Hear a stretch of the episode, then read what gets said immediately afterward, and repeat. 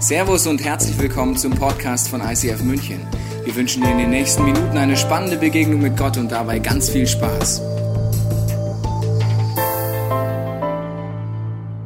Hat er nicht gesagt? Hat er nicht gesagt. Das ist unsere Predigtserie. Geiler Teaser. Ich liebe einfach diesen Clip. Äh, herzlichen Dank an das ICF Karlsruhe. Ihr habt diesen Clip gemacht und wir dürfen ihn benutzen. Wunderbar. Wir freuen uns da mega drüber. Herzlich willkommen hier im ICF zu der aktuellen Serie. Hat er nicht gesagt. Dinge, die Jesus so nie gesagt hat. Und eine Sache, die er so nie gesagt hat, ist, dass es da einen Plan gibt und von ihm. Und wenn du diesen Plan einmal verpasst hast, dann ist einfach alles vorbei. Dann hast du diesen Zug verpasst. Kannst du direkt nach Hause gehen. In der Vorbereitung habe ich sehr oft an eine Situation äh, gedacht, die ich vor einigen Jahren erlebt habe. Ich bin da sehr viel mit der Bahn unterwegs gewesen, äh, komme irgendwann spät abends mit dem letzten Zug an in München am Hauptbahnhof und dann kommt eine Frau auf mich zu in dem Zug und sie sagt, okay, sie müsste mich mal ganz kurz was fragen, äh, äh sind wir schon in Hamburg? Und ich habe gesagt, nein, das tut mir echt leid, wir sind nicht in Hamburg, wir sind ganz im Süden und nicht ganz im Norden. Wir sind äh, 800 Kilometer von Hamburg in etwa entfernt. Wir haben dann noch im äh, Bahnhof Leute finden können, die ihr dann geholfen haben. Aber vielleicht kennst du dieses Gefühl davon, dass du einen Zug verpasst hast oder dass du vielleicht sogar wie die Lady in dem falschen Zug saß und dann nach einiger Zeit plötzlich checkst, hey, ich, ich wollte aus dem und dem Grund dahin und diese Dinge habe ich jetzt verpasst. Ist jetzt alles vorbei. Oder wo stecke ich da gerade? Und genauso, glaube ich, können wir auch das Gefühl haben in unserem Leben, dass, das, dass der Plan Gottes, den er hat mit deinem Leben, dass du einfach zu spät bist. Und eine Person, von der ich äh, fest davon überzeugt bin, dass sie diese Gedanken hatte, dass sie Gottes Plan völlig verfehlt hat, in der Bibel ist Mose. Und bei diesem äh, Namen Mose wirst du das wahrscheinlich überhaupt nicht vermuten, weil im Judentum, im Christentum ist Mose einer der Männer, die, wo wir sagen würden, Gott hat ihn so krass gebraucht. Er hat krasse Wunder getan. Er hat Millionen von Menschen durch diesen Mose befreit. Da würden wir das nie denken, dass er davon ausginge, seinen eigenen Plan, den Plan Gottes für sein Leben, dass er den verpasst hätte. Aber ich denke tatsächlich, dass es in äh, dem lieben Mose tatsächlich genauso ging. Die Zeit von Mose damals, lange Zeit her, äh, 1300 Jahre und ein paar zerquetschte vor Christus, äh, knapp 35 Jahrhunderte vor unserer Zeit, eine ewige Zeitspanne. Es ist die Zeit der Sandalenfilme. Ich liebe Sandalenfilme. Das sind diese, diese krassen Filme, wie zum Beispiel Gladiator. Gladiator ist so ein Film. Äh, du hast immer eine unterdrückte Partei, da geschieht Unrecht. Und dann hast du eine Partei, ein Volk, das nämlich die Benachteiligten ordentlich knechtet und ordentlich draufhaut und ihnen das Leben zur Hölle macht. Und genau das sind diese Sandalenfilme. Du hast mutige Frauen, tapfere Männer und sie gehen gemeinsam nach vorne mit Schwertern und sie kämpfen ein ganzes Volk frei. Ich liebe diese Sandalenfilme und genau das oder so ähnlich ist das Setting, wenn wir über Mose und die Israeliten damals reden. Die Israeliten sind die Geknechteten, die Ägypter sind das herrschende Volk. Und den, den äh, Israeliten geht es nicht gut und Gott möchte sie befreien. Und jetzt kommt Folgendes. Er erwählt ein Kind, ein ganz kleines Kind, Mose. Und er führt es auf wundersame Umstände, führt er es an den Hof des Pharaos, wo er aufwächst als ein Prinz im Reiche des Pharaos. Eine große Persönlichkeit. Und das ist der Stoff, aus dem Helden sind. Das ist der Stoff, aus dem die großen Blockbuster sind. Da ist der, der, der eingeschmuggelte. Und in meiner Vorstellung würde das Ganze so laufen, dass er jetzt äh, eine Männer um sich schart, Frauen um sich schart und sie kämpfen sich frei. Sie kämpfen sich in Ägypten ganz nach oben. Sie befreien dieses Volk. Und tatsächlich kommt es nicht ganz genauso. Und deshalb lass uns mal reinschauen. Äh, wenn du die ganze Geschichte nachlesen willst, was ich dir dringend empfehlen würde, weil da so viele Wahrheiten drinstecken für uns heutzutage, lies am besten das zweite Buch Mose. Ähm, ich habe jetzt mal nachgeschaut in der Apostelgeschichte. Kapitel 7 findest du eine äh, Stelle, die von Stephanus erzählt wird. Stephanus macht quasi Folgendes. Er fasst für dich einfach mal so die ganze Vergangenheit da zusammen, die Geschichte Israels. Und da sagt er über Mose Folgendes. Im Alter von 40 Jahren erwachte in Mose der Wunsch, nach seinen Brüdern und Schwestern, den Israeliten zu sehen. Und das ist ja krass, oder?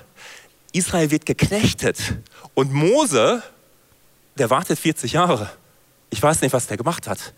Der wurde ausgebildet am Hof, er hat sein Leben genossen, ich weiß es nicht. 40 Jahre auf jeden Fall hat er gewartet. Und dann kam der Wunsch auf in seinem Herzen. Als er sie aufsuchte, wurde er Zeuge, wie ein Israelit von einem Ägypter misshandelt wurde. Er kam dem Unterdrückten zu Hilfe und er rächte das Unrecht, indem er den Ägypter erschlug. Mose dachte, seine Landsleute würden verstehen, dass es Gottes Plan war, sie durch ihn zu retten. aber sie verstanden es nicht. Und wir lassen den Vers einfach ein bisschen stehen, weil da sind so viele interessante Dinge drin. Mose hat in seinem Herzen ganz tief gewusst, ich gehöre, das war für ihn offensichtlich, ich gehöre eigentlich, was Familie angeht, zu den Israeliten. Er wusste auch, die Israeliten haben einen Gott. Und er kannte viele Götter in der ägyptischen Kultur, eine Kultur, die geprägt ist von Gottheiten. Die ganzen Völker drumherum, sie hatten ihre eigenen Götter. Und so auch seine leibliche Family, von denen er wusste, das sind die Israeliten. Und er, ich, ich, ich weiß nicht, ob er Gott näher kannte. Die Bibel sagt uns dazu nichts. Und ich würde vermuten, er, er hatte keine tiefere Beziehung zu Gott. Das kommt erst später, wovon wir später hören werden. Ich glaube, in diesem Moment war es so, dass er Gott vom Hören sagen kannte. Er wusste aber, tief in seinem Herzen, Gott hat was vor mit mir. Und das ist eine, eine, ganz tiefe Wahrheit, egal wo du heute stehst, egal ob du Gott kennst, Jesus kennst oder nicht. Gott kann trotzdem zu dir sprechen. Egal, ob du jetzt auf YouTube bist, wie auch immer, auf wundersame Umwege auf diesem Podcast gelandet bist, Gott kann trotzdem zu dir sprechen. Er nutzt es. Er wird dir einen, einen Wunsch in sein Herz hineinlegen. Und der tiefste Wunsch Gottes ist es, dass er dir begegnet. Und äh, ich bin davon überzeugt, dass er genau das auch heute vorhat. Also Mose hatte diesen krassen Wunsch und dann kommt Folgendes. Er folgt diesem Wunsch, nach 40 Jahren ist er endlich soweit, einen Schritt zu gehen und dann kommt ein fettes Aber. Sie verstanden es nicht. Sie haben ihm nicht, sie glaubten ihm nicht. Ein fettes Aber. Es sind diese Abers, die uns manchmal das Leben tatsächlich schwer machen. Und du kannst hier an diesem Punkt, deshalb steht die Bibelstelle da noch, setze doch da einfach mal deinen Namen ein. Bei Mose dachte, seine Landsleute würden verstehen. Was hast du gedacht in deinem Leben? Vielleicht hast du gedacht, ich denke, dass ich mit 20 Jahren heiraten werde, dass ich eine glückliche Ehe führen werde, dass wir eine geniale Family haben. Ähm, aber dann wurde ich verlassen. Aber dann bin ich selbst gegangen. Und ich bin mit 40 immer noch Single. Vielleicht war es so bei dir, dass du diesen krassen Wunsch hattest im Jahr 2019, vor einem Jahr knapp, dass du dir gesagt hättest, okay, ich denke, dass ich im Jahr 2020 die Finanzen unter meine Füße bekommen werde, dass mein Business aufblüht, dass mein Startup durch die Decke gehen wird, dass ich endlich aus meinen Schulden hier rauskomme. Aber dann kam Corona und heute bin ich pleite. Noch viel schlimmer als je zuvor. Oder es sind diese, diese Wünsche, mit denen wir alle ins Leben starten. Das Leben, es, es liegt uns zu Füßen quasi und wir denken, wir können mit Gott die ganze Welt erobern. Und dann plötzlich, aber die Reaktion der Menschen kommen. Und sie sprechen Dinge über dir aus und du lässt es sein.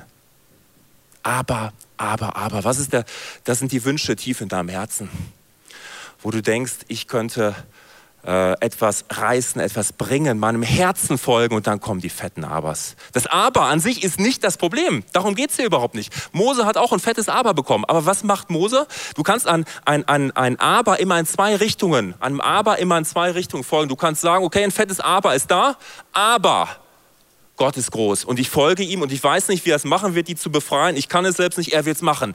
Du gehst den Weg vor, nach vorne mit, mit deinem Gott. Du kannst aber auch ein Aber folgen, indem du sagst, okay, aber ich habe es verbockt, die Lügen sind da, ich werde es nicht schaffen, die anderen glauben mir nicht, also warum sollte mir der Pharao glauben? Ich habe es versemmelt beim, bei was auch immer in meinem Leben. Ich habe beim Worship falsch gesungen, ich habe bei meiner Small Group irgendwie was gemacht, was nicht cool war, ich habe als Teacher mal einen Text vergessen aber Gott wird es doch machen.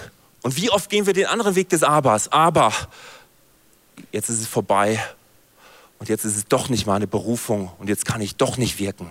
Es gibt zwei Wege, denen du folgen kannst bei deinem Aber. Was macht Mose? Er folgt dem kritischen Aber. Er folgt den Lügen in seinem Kopf. Er geht einen Tag später zurück. Er wird sogar angesprochen, du bist der doch, der den erschlagen hat. Er folgt dann dieser, äh, dieser Angst. Er geht nach Midian. Midian ist nicht Ägypten. Midian ist Steppe. Midian ist, ähm, ist Schafhirte äh, zu sein. Er wird dort Schafhirte in Midian. Schafhirte ist etwas, was den Ägyptern ein Gräuel war. Er, ist, er hat den, den, den ägyptischen Königshof verlassen. Er geht hin nach Midian, der hat nichts mehr. Er hat nichts mehr, wo er sagen konnte, ich konnte meine Berufung damit jetzt noch irgendwo äh, nach vorne bringen. Er hat nichts mehr. Er hat nur noch eine Herde von Schafen. Und damit sitzt er da und er sitzt auf dem Abstellgleis. Ich kann es mir nicht anders vorstellen. Dieser Typ ist 40 Jahre lang hatte er den Traum und dann kommt er hin, er wird endlich tätig und dann gerät er nach Midian, da geht er hin, da flüchtet er sich. Er bleibt 40 Jahre in Midian. 40 Jahre. Und ich denke mir, dass er jeden Tag, wenn er mit seiner Herde wieder mal um, im Umkreis lief von seinem äh, Haus, von seiner Gegend, er hat doch jeden Tag daran gedacht, ich habe es verbockt, da ist noch irgendwas, aber nicht durch mich. Das ist undenkbar. Er weiß noch nicht, dass das durch Gott tatsächlich könnte. Du merkst, die Aber sind nicht das Problem und deshalb ist meine Frage heute an dich. In diesen Situationen, wo du krassen Gegenwind bekommen hast, fingst du an, Lügen zu glauben. Weil die Lügen bringen dich aufs Abstellgleis. Wir denken manchmal, okay, es sind Umstände, ja, nach dem Motto, okay, ja, der Mose, der ist ja auch nicht allein geblieben, der hat ja Zippora geheiratet, die haben dann Kinder bekommen. Vielleicht denkst du, der sind die Umstände, ja, dann ist man auf dem Abstellgleis. Die Umstände alleine bringen dich nicht aufs Abstellgleis. Vielleicht bist du junge Mama, junger Papa. Du hast ein, ein krasses Calling von Gott heutzutage. Du kannst junge Families erreichen, äh, inspirieren, prägen, sie zu Gott führen. Das ist das Krasseste, was du machen kannst, die nächste Generation zu fordern. Du bist nicht wegen deiner Umstände alleine auf einem Abstellgleis. Das, was dich aufs Abstellgleis bringt, sind innere Lügen nach dem Motto, okay, nee, es ist alles anders gekommen, ich kann nicht gebraucht werden. Oder bei dem, bei dem Beispiel, du bist, die Beziehung ist gescheitert. Welche, das ist erstmal Fakt. Welche Lügen kommen aber dann rein? Ich bin nicht für Beziehung geschaffen. Ehe ist schlecht. Ich werde niemals mehr heiraten. Wir wohnen einfach so zusammen. Oder ich mache mich überhaupt nicht mehr auf die Suche, auf die Reise, einen Partner zu begegnen dann, dann das ganze Business ist zerschlagen, das ist Fakt. Die Lüge ist, Gott wird dich nicht versorgen. Und dann werden wir passiv und wir stellen uns hin und wir sagen, okay, nein, das geht überhaupt nicht mehr. Es funktioniert nicht. Du denkst, du kannst die Welt aus den Angeln reißen, Menschen sprechen Dinge über dich aus und dann kommt es, die Lügen setzen sich fest. Du bist nichts wert, Gott meint es nicht gut mit dir und er kann dich auf jeden Fall auch nicht gebrauchen, egal um was es geht. Das sind die krassen Lügen, die dich aufs Abstellglas setzen und die dich dort gefangen halten auf diesem Abstellglas. Und bei Mose sind es 40 Jahre auf diesem Abstellglas. Er ist 80 als er beginnt runterzukommen. Und deshalb, Christina, freue ich mich sehr darüber, dass du heute da bist und uns mit hineinnehmen wirst in das Thema, wie komme ich jetzt runter von diesem Abstellglas? ich will da nicht sein. Ich verstehe das. Ich verstehe das total. Ich würde auch nicht sein wollen. Die Antwort ist einmal pragmatisch oder einmal biblisch. Welche möchtest du? Pragmatisch, biblisch?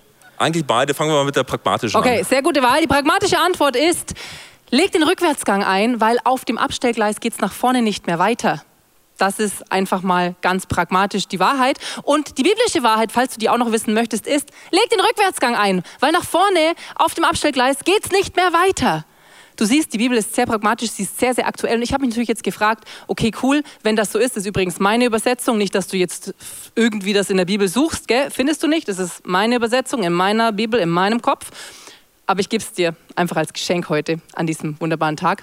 Und wenn du dich jetzt aber fragst, ja, was heißt denn das konkret und wie kann das aussehen, dann, dann danke ich dir für diese Frage, weil das ist eine sehr gute Frage, die habe ich mir auch gestellt. Und ich habe äh, mir einfach die Geschichte von Mose weiter angeschaut und habe so diese Momente, diese Rückwärtsgang-Momente in seinem Leben rausgefiltert. Einen Rückwärtsgang-Moment habe ich rausgefiltert und vielleicht kennst du diesen Rückwärtsgang-Moment. Es ist dieser Moment mit dem Dornbusch, aus dem Gott zu ihm spricht, der brennt, aber nicht verbrennt. Also ein etwas, ich sag mal, so schon so ein bisschen so dramatisches Stilmittel, das Gott da benutzt, um äh, Mose wieder zu erreichen.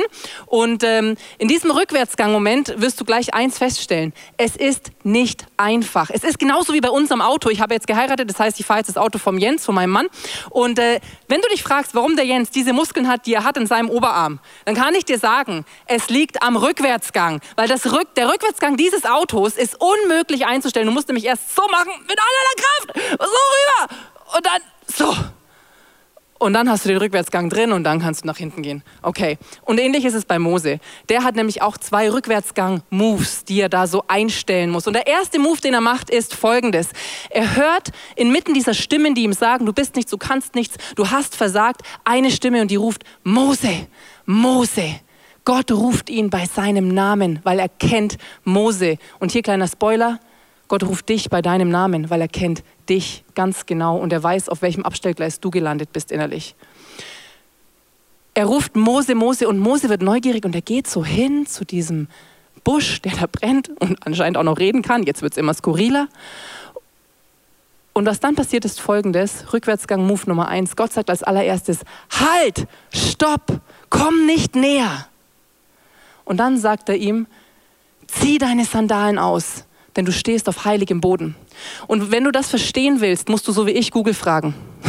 weil ich weiß nicht alles, aber Google schon. Deswegen habe ich Google gefragt, was bedeuten diese Sandalen? Und Google hat mir gesagt, in der damaligen Zeit waren Sandalen ein Zeichen, ein Symbol für Freiheit, für Selbstbestimmung und dafür, dass man bestimmte Anrechte hatte. Weil die einzigen, die keine Sandalen oder Schuhe getragen haben in äh, dem Sandalen-Movie vom Jens, waren Sklaven oder Kriegsgefangene.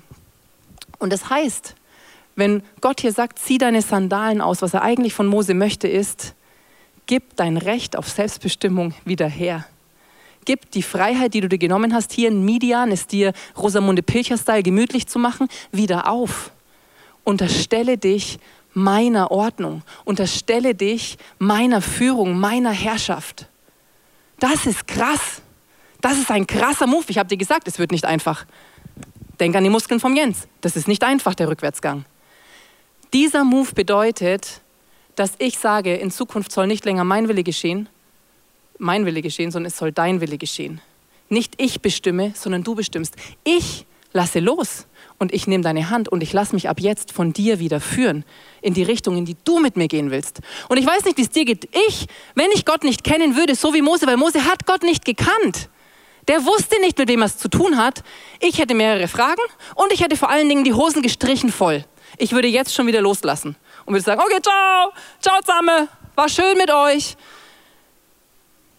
Und ich glaube, Gott weiß das. Er weiß, dass es dir so geht, dass du nochmal die Hosen gestrichen voll hast. Und, ich weiß, und er weiß, dass es Mose so geht, dass er die Hosen gestrichen voll hat. Deswegen direkt, nachdem er das sagt, gibt er ihm den Rückwärtsgang-Move Nummer zwei. Du erinnerst dich?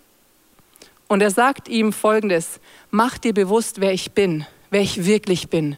Erinner dich daran, wer ich wirklich bin. Und er stellt sich Mose vor folgendermaßen. Er sagt ihm, ich bin der Gott deiner Vorfahren, der Gott Abrahams, der Gott Isaaks und der Gott Jakobs. Und das klingt jetzt so, man kann es so schön überlesen und deswegen habe ich mir überlegt, was steckt denn da dahinter? Wenn Gott sich mir vorstellt und sich Mose vorstellt als Gott Abrahams, was heißt das denn? Ist das ein Doktortitel von Gott oder was bedeutet das? Ich bin Doktor der Biologie, ich bin der Gott Abrahams. Nein, das heißt es nicht.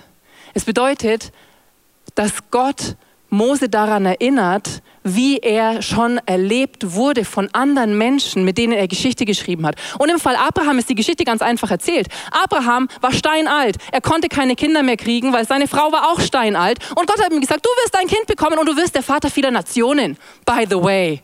Und Abraham denkt sich, hm, alles klar, ich schaff's nicht da muss schon etwas passieren. Und tatsächlich hat er 25 Jahre gewartet. Und mit 100 Jahren hat er seinen Sohn in den Armen gehalten, den seine Frau ihm geboren hat. Und weißt du, was ich glaube, was Gott uns heute damit sagen möchte und was er Mose damals gesagt hat? Er sagt uns und dir und mir und Mose und allen, die das jemals hören, ich bin der Gott Abrahams. Ich bin der Gott, der da, wo du wo du das Gefühl hast, es ist zu spät, es ist aussichtslos, ich warte da schon ewig drauf. Genau da bin ich der Gott, der dir sagt, ich halte mein Wort, ich stehe zu meinen Versprechen und ich komme mit deinem Leben zum Ziel. Das ist die Aussage, wenn er sagt, ich bin der Gott Abrahams. Und dann sagt er aber auch, ich bin der Gott Isaaks. Okay, Isaak war jetzt, wenn du schlau warst und aufgepasst hast, der Sohn, der in den Armen vom Abraham liegt. Und er ist der Sohn der Verheißung, auf den hat Abraham ewig gewartet. Und dann kommt der Moment, wo Gott zu ihm sagt, gib ihn wieder her, opfer mir deinen Sohn. Und Abraham, warum auch immer, crazy, crazy, crazy, macht's. Er bereitet alles vor, um seinen Sohn wieder loszulassen. Das, was ihm am liebsten ist. Und in diesem Moment greift Gott ein und sagt ihm, schau mal, hier, ich weiß, du kennst das so von deinen Göttern, weil Abraham hatte auch mit vielen Göttern Kontakt und die kannten das, dass man Kinder geopfert hat. Das war so gang und gäbe damals in diesen heidnischen Religionen. Und in diesem Moment dreht Gott den Spieß um und sagt, nein, nein, nein, nein, nein, bei mir, so wie ich bin, da läuft es anders. Nicht du bringst das Opfer, ich sorge für das Opfer, ich bringe das Opfer. Und was für mich persönlich Gott da heute sagt, ist, Schau mal, auch wenn es so ist, dass dein Glaube dich einen hohen Preis kostet, das Glauben dich einen hohen Preis kostet und dass du vielleicht wirklich, dass, dass es dich wirklich was kostet, dass du geprüft wirst, dass dein Glaube auf die Probe gestellt wird. Ich halte Wort, du kannst mir vertrauen, ich komme in deinem Leben zum Ziel. Das ist die Story von Isaak. Dieser Gott bin ich. Und dann Zuletzt sagt er, ich bin der Gott Jakobs. Jakob war einer der Söhne von Isaak. Und über Jakob kannst du eigentlich zwei Dinge wissen. Jakob war ein Betrüger und Jakob wurde betrogen. Mehr kann man da eigentlich nicht sagen. Wenn du mehr wissen willst, musst du die Bibel selber lesen. Und was mir das heute sagt, ist, Gott sagt dir und mir, da wo du versagt hast und da wo das Leben nicht nach deinem Plan gelaufen ist, da komme ich mit deinem Leben zum Ziel. Da bin ich immer noch der Gott Jakobs, der Gott, der die Weichen wieder neu stellen kann, der Gott, der sein Versprechen hält, der sein Wort hält. Und mich persönlich beruhigt das. Ich weiß nicht, wie deine Geschichte ist, was dein Abstellgleis innerlich ist. Aber ich kenne diese Abstellgleismomente, die großen und die kleinen in meinem Leben. Tagtäglich bin ich manchmal auf dem Abstellgleis und darf diesen Move machen, dass ich meine Schuhe ausziehe, wieder sage, okay, nicht mein Wille, sondern dein Wille. Und dass ich den Rückwärtsgang einlege und sage, okay, ich weiß, wer du bist, ich erinnere mich daran und ich mache mich mit dir wieder auf den Weg. Und das beruhigt mich. Vielleicht kennst du dieses Bild mit, ähm, von, von, von so Gleisen. Weißt du, manchmal, wenn du so von der Hackerbrücke runterschaust, zum Beispiel bei uns in München, siehst du 1034 Milliarden Gleise und alle gehen irgendwo hin. Und ich denke mir, ja, genau, mein Zug ist auch hier irgendwo. Aber wo soll es denn irgendwie hingehen? Gott, was hast du für einen Plan? Und ich check's nicht, weil das sind so viele tausend Möglichkeiten. Weißt du, was mich beruhigt? Heute hat Gott mich neu daran erinnert, Christina, ich bin der Stellmeister. Schau an, schau bei Jakob, schau bei Isaak, schau bei Abraham, schau bei Mose, schau bei so vielen anderen Menschen ich bin der Stellmeister. Das Einzige, was du tun musst, ist, lass, mach's dir nicht gemütlich auf dem Abstellgleis. Bleib da nicht, Mann. Bleib da nicht, weil auf dem Abstellgleis geht's nach vorne nicht mehr weiter.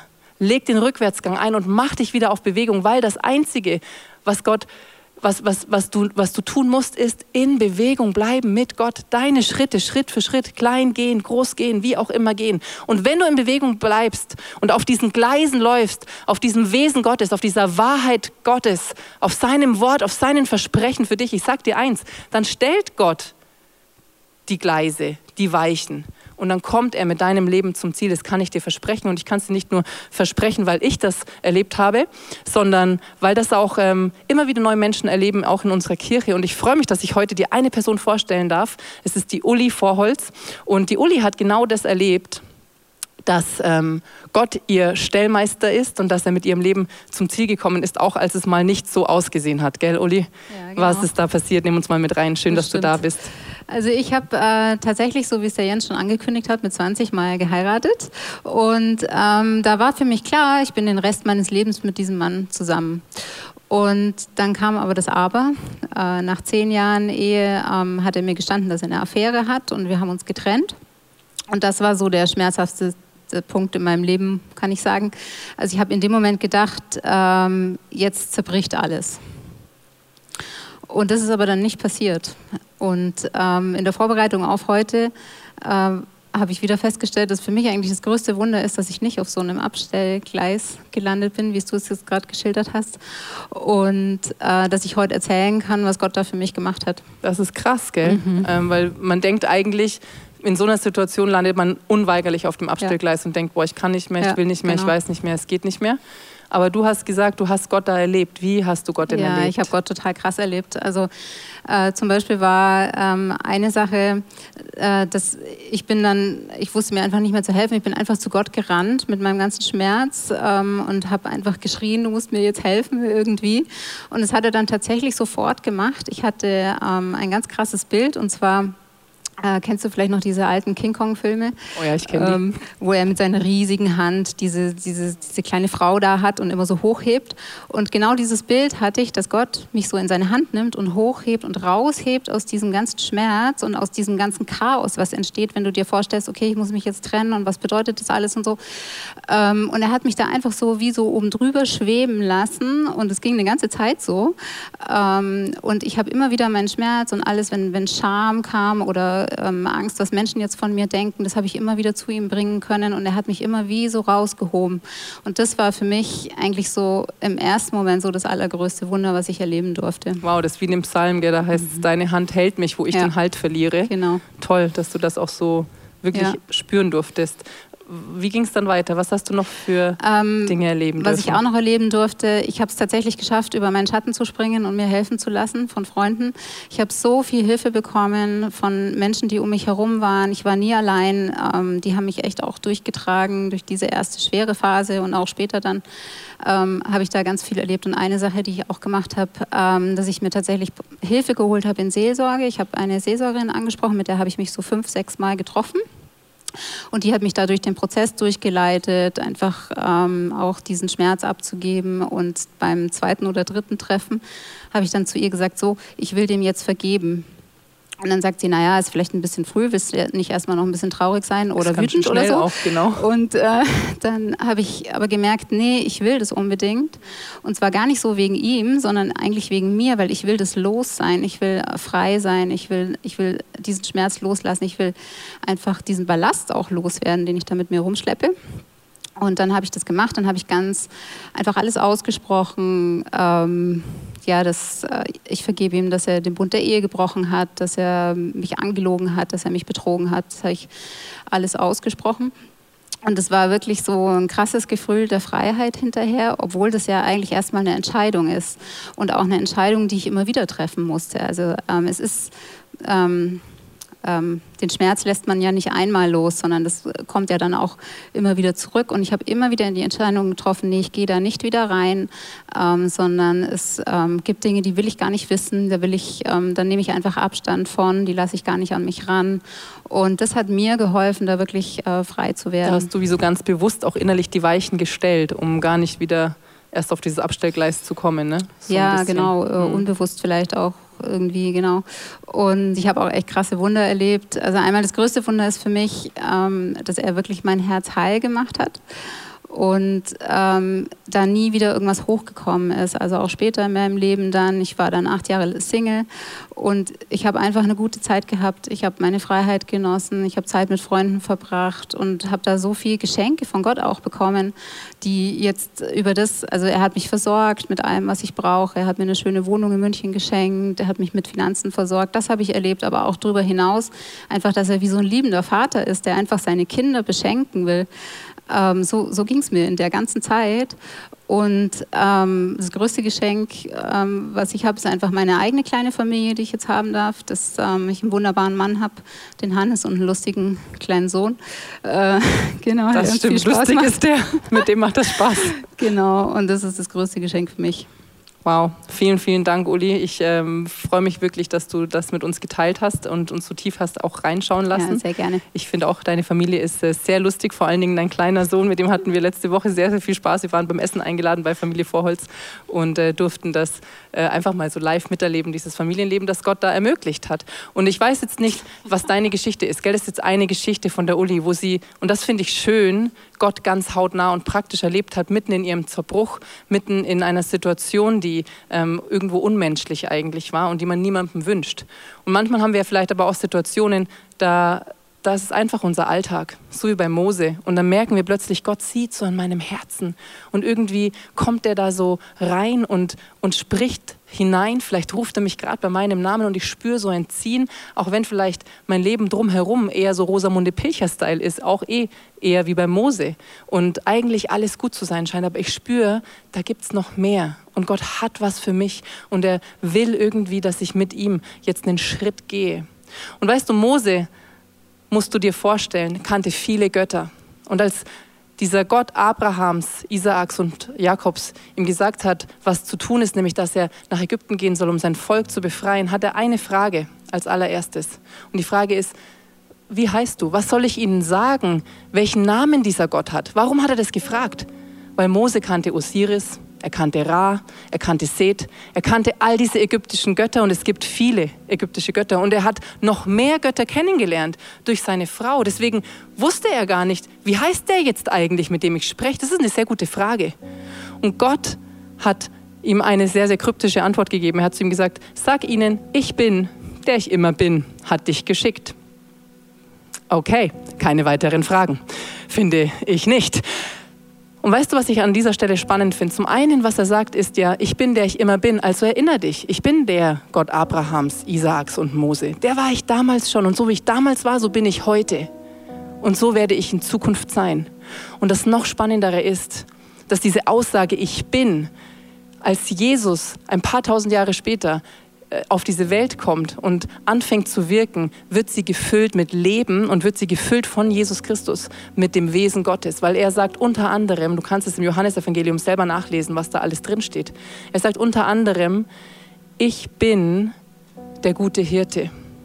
Das heißt für mich so viel, wie Jesus sagt mir heute und dir, ich führe dich dahin, wo ich mit deinem Leben hin möchte, weil ich habe den Überblick. Du bist vielleicht ein Schaf, hast keinen Plan, wie es gehen soll, hast keinen Plan, wie es laufen soll, so wie ich ganz oft, irgendwie fast jeden Tag.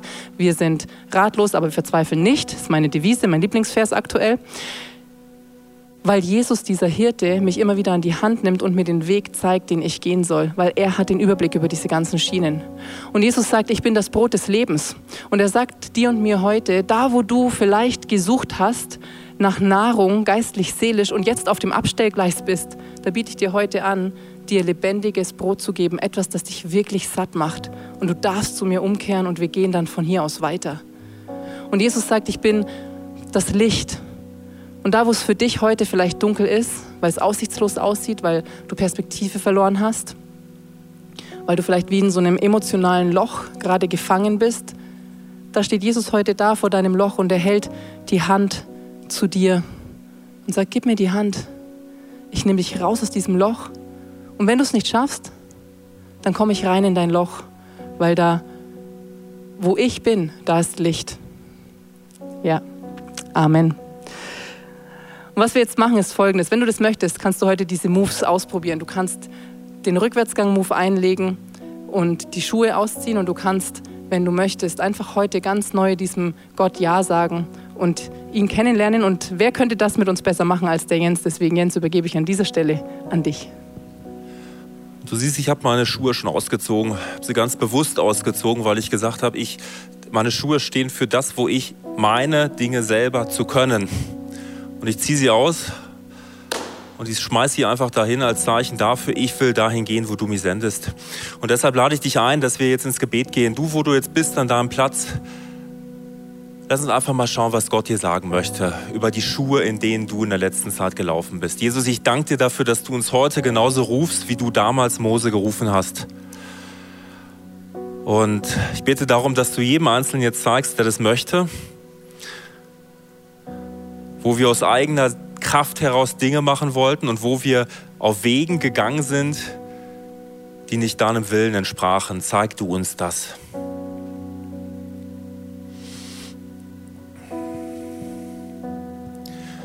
Wenn dir jetzt Dinge bewusst werden, dann darfst du das auch so machen wie ich, darfst einfach deine Schuhe ausziehen und darfst innerlich zu Gott sagen, Gott, ich, ich will dorthin gehen, wo du mich sendest. Ich kann es nicht aus mir heraus, Du aber kannst es. Ich kann es durch dich. Du kannst auch deine Socken ausziehen, wie auch immer. Und ich bete um Vergebung, Jesus, da wo ich persönlich es ohne dich machen wollte, da wo ich gedacht habe, ich könnte es ohne dich machen. Und ich nehme ganz neu an, dass ich neu starten kann heute mit dir, äh, mit dir zusammen und dass du heute zu mir sagst, du willst mit mir Geschichte schreiben. Und bleib jetzt drin in diesem Gebet und sei sensibel auf die Geschichte, die Gott dir jetzt zeigt weil er möchte heute mit dir Geschichte schreiben.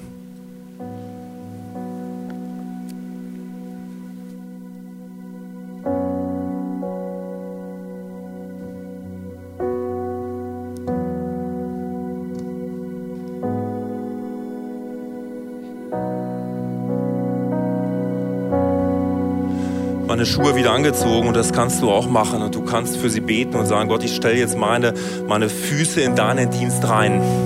Lass mich gehen, wohin du mich schicken willst. Und ich habe den Eindruck, dass Gott dir gerade Geschichten gezeigt hat, die er mit dir schreiben will. Und bei Jeremia war es auch so. Jeremia hat damals gesagt, ich sehe diese Geschichte, Gott, aber ich bin zu jung. Mein Eindruck ist dir heute Morgen zu sagen, das, was Gott daraufhin gesagt hat. Er hat gesagt, Jeremia, sage nicht, du bist zu jung. Und auch du heute, der du da siehst, sage nicht, du bist zu jung. Sage nicht, du bist zu alt. Sage nicht, du bist zu kaputt. Sage nicht, du bist zu dumm. Sage nicht, dass du zu beschäftigt bist. Sage nicht, du bist in der falschen Zeit geboren. Sage nicht, du bist am falschen Ort, sondern du bist gesetzt. Und Gott sagt damals zu Jeremia, und das sage ich jetzt zu dir, geh dahin, wo Gott dich sendet. Und vielleicht kannst du das aber einfach noch nicht so glauben, weil du vielleicht vor diesem Scherbenhaufen stehst deines Lebens und irgendwie hat dich dieser Zerbruch innerlich zerbrochen. Und er hat deine Fähigkeit zerbrochen, dich, dich selbst zu spüren, zu wissen, was da richtig und was da falsch ist. Aber auch Gott irgendwie überhaupt wahrzunehmen. Und weißt du, was ich immer vor meinem inneren Auge hatte, die ganze Woche war eine Person mit ihren Scherben in der Hand. Und, und sie hat so viel Schmerz und sie hält sich an diesen Scherben fest und tut sich selbst damit weh. Und ich sehe aber, wie Jesus heute in deine Situation reinkommt und wie er sich vor dich niederkniet und zu dir sagt, gib mir deine Scherben, gib mir den ganzen Zerbruch, gib mir all das, was kaputt gegangen ist in deiner Geschichte bis hierher. Und wenn du jetzt mit dir ringst und es irgendwie nicht glauben kannst, dass das heute möglich ist, dann bitte ich dich von ganzem Herzen, gib Jesus heute deine Scherben. Triff einfach diese Entscheidung. Es muss nicht viel sein. Das kann ein Schritt heute sein, diese Entscheidung zu treffen, zu sagen, ja, okay, Jesus, ich probiere es aus. Ich gebe dir meine Scherben. Und ich verspreche dir, vielleicht nicht von jetzt auf gleich, aber ich verspreche dir, Gott wird dich heilen, weil ich sehe diesen Schmerz, den Jesus in sich trägt, um dich. Und ich sehe seine Sehnsucht danach, dich zu heilen an Geist, an Seele und an Körper und dir neu zu ermöglichen, in seinen Wegen, in seiner Geschichte mit dir zu laufen. Und Jesus, dafür bete ich jetzt, dass du dieses Wunder tust, ohne viele Worte, übernatürlich, weil du ein lebendiger Gott bist und weil dein Geist wirkt und weil du heilst bis heute und weil du erlöst bis heute und weil du der bist, der du immer warst. Und auf dieses Versprechen stelle ich mich heute.